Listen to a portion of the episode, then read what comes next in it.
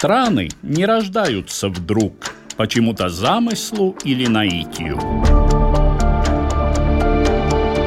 Страны произрастают из многовековой истории земли и народа.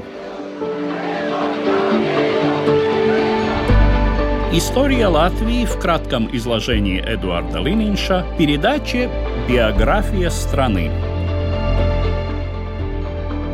Добрый день, уважаемые слушатели! Американский антрополог литовского происхождения Мария Гимбутас называет первые столетия нашей эры золотым веком балтских племен. В своем труде «Балты в доисторические времена» она пишет «Эту эпоху золотой я называю не потому, что было бы найдено много изделий из этого металла. Слово «золотой» я использую метафорически, в смысле растущего благосостояния. Никогда после этого балтские племена на широких просторах между Вислой на западе и Окой на востоке не переживали такого процветания.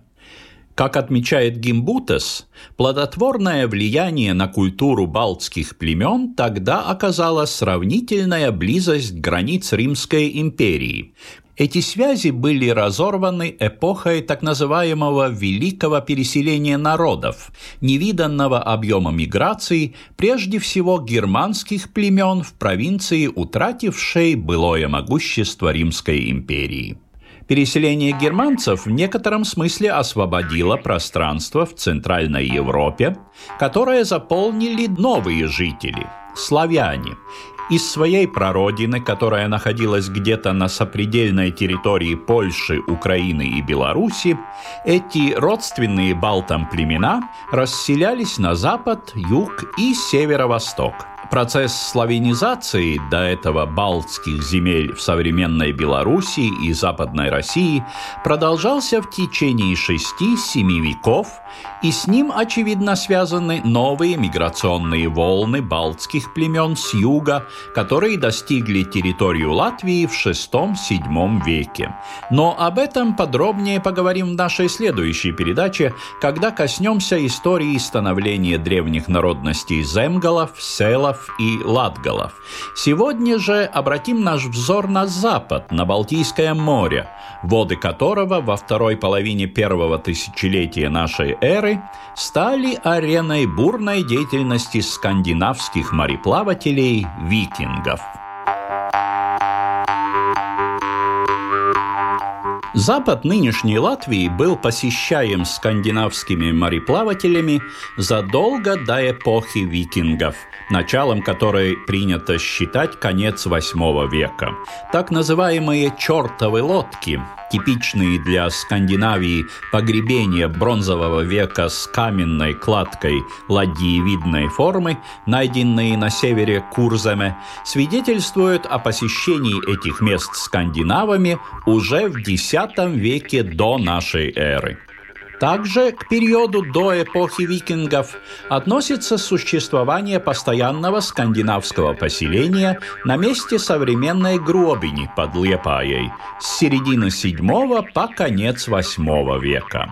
Эта колония оказала влияние прежде всего на народность куршей, обитавших на северо-западе нынешней Литвы и юго-западной окраине Латвии. О процессе взаимодействия Куршей и скандинавов рассказывает руководитель Департамента археологии Национального музея истории Латвии Янис Циглис.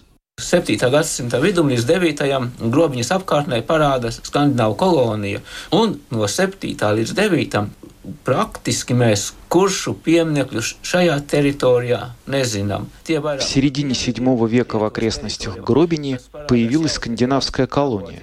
Из 7 по 9 век курских памятников мы здесь практически не знаем. Они находятся южнее, на территории современной Литвы. В IX веке появляются письменные источники, скандинавские саги и хроники Римберта, в которых рассказывается, как курши сражались с данами под Зеебургом и под городищем Апулы. Это время, когда курши вытесняют викингов из окрестностей Гробини и до второй половины XII века постепенно завоевывают весь север Курзена.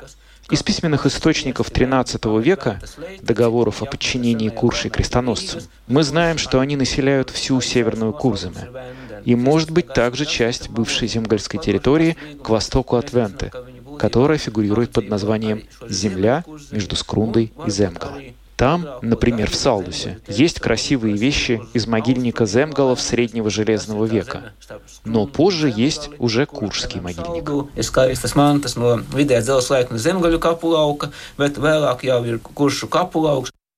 Есть основания полагать, что в разгар эпохи викингов курши были частично интегрированы в культурный ареал скандинавов и вели схожий образ жизни. Есть сведения не только о набегах викингов на Курземе, но и об ответных рейдах куршей. После покорения куршских земель крестоносцами в XIII веке южная часть Курземе примерно на два столетия стала зоной сражений между Ливонским орденом и Литвой, и, судя по языковым данным, часть этих опустошенных длительной войной земель позже были заселены выходцами из Земгалы. Это, вероятно, способствовало ассимиляции куршей в латышскую нацию. Можно предположить, что этот процесс в общих чертах завершился к концу XVI века. Значительная часть куршских земель осталась за Литвой, и явный субстрат куршского языка присутствует как в латышских говорах в Курземе, так и в литовских в Жемайтии.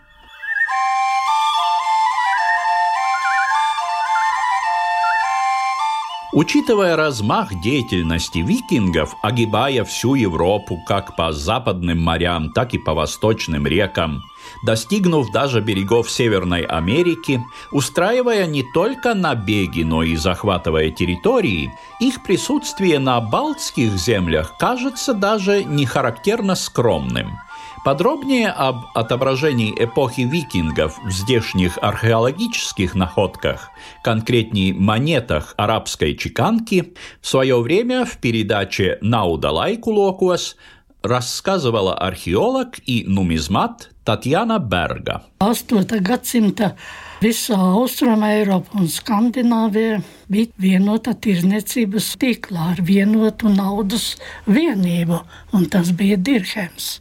В VIII веке вся Восточная Европа и Скандинавия находились в единой торговой системе с единой денежной единицей. И это были дирхемы – крупные серебряные монеты весом около трех граммов. Основной путь дирхемов пролегал из Средней Азии по Волге, а главным центром была Волжская Булгария и город Болгар. Там был крупнейший рынок в Восточной Европе и Скандинавии. В этом рынке участвовали славяне, финно-угры, конечно же, варяги или викинги, а также восточные торговцы. Восточные торговцы не желали идти дальше на запад, потому что путь был очень опасен, так как торговля в средние века была неразрывно связана с грабежом. Главный путь из Булгарии продолжался по Волге в Ладогу и Финский залив вдоль северного побережья Эстонии и далее на Готланд и Швецию. И этой торговле особенно способствовали викинги. Весь этот путь от Волжской Булгарии до Скандинавии отмечен монетными депозитами. В Латвии первые дирхемы появились в конце IX века. И не с востока, как можно было бы вообразить, а с запада. Это находки из Курзымы, значит, от викингов. Однако дальше Курзымы транзитных дорог в это время не было. Ситуация изменится, когда начнет действовать Даугавский участок пути от викингов на восток. Но это произойдет только в X веке и ближе к концу века. Многие ученые считают, что причина долгого отсутствия Даугавского пути была в том, что балтские племена не хотели допускать сюда транзитную торговлю. Участок от Дигнаи в нынешнем Екапилском крае до Полоцка абсолютно лишен монетных находок. В основном там были латгальские городища, и латгалы не позволяли здесь останавливаться кораблям. Цель была защитить свою территорию, не навлекать опасность с востока. Galvenais, protams, bija aizsargāt savu teritoriju, jo no.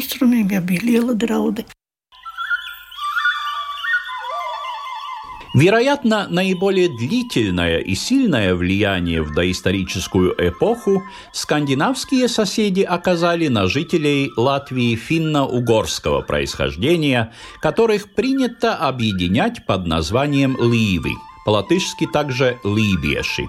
Нет, правда, уверенности в том, что под именем «ливов» В эпоху викингов и последующие пару столетий понимали всех балтийских финнов на территории нынешней Латвии. Возможно, что это название относится только к племени, которое заселило низовье Даугавы и Гауи в конце X века.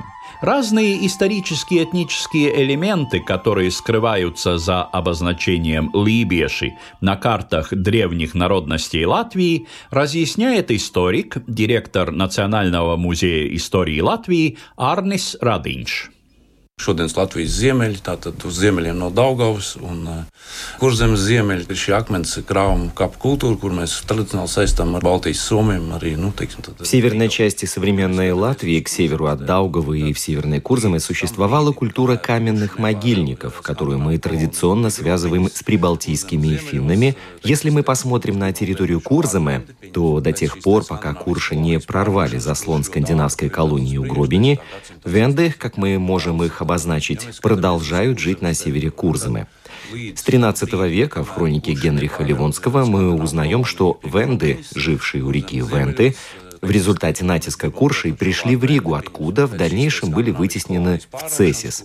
Это одна история. Вторая история заключается в том, что северная часть Видземы с древних времен была заселена балтийскими финнами, напрямую связанными с эстонцами, которые постепенно оттеснялись на север под напором балтских племен, пока границы обеих групп не стабилизировались.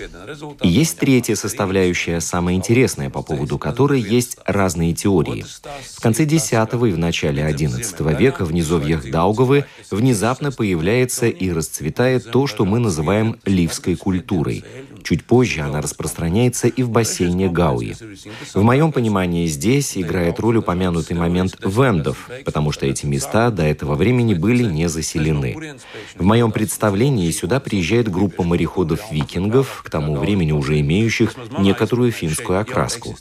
Одна параллель. И даугавские, и гауйские ливы, и финны, живущие у Ладожского озера, имеют одинаковый тип, так называемые броши-черепахи, не скандинавский вариант, а местную традицию. Итак, эта группа появляется здесь, находит на месте родственную систему, и на основе этого здесь рождается культура, которая очень быстро развивается, потому что место дает хороший доход.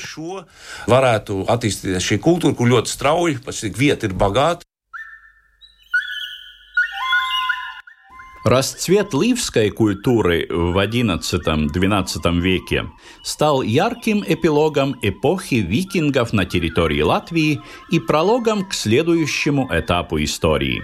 Именно территория ливов, как наиболее тесно связанная с Западом, стала базисом для покорения древнелатышских земель крестоносцами в ходе Балтийских крестовых походов – Ливи и дали имя первому историческому государственному образованию на территории современной Латвии – Ливонии.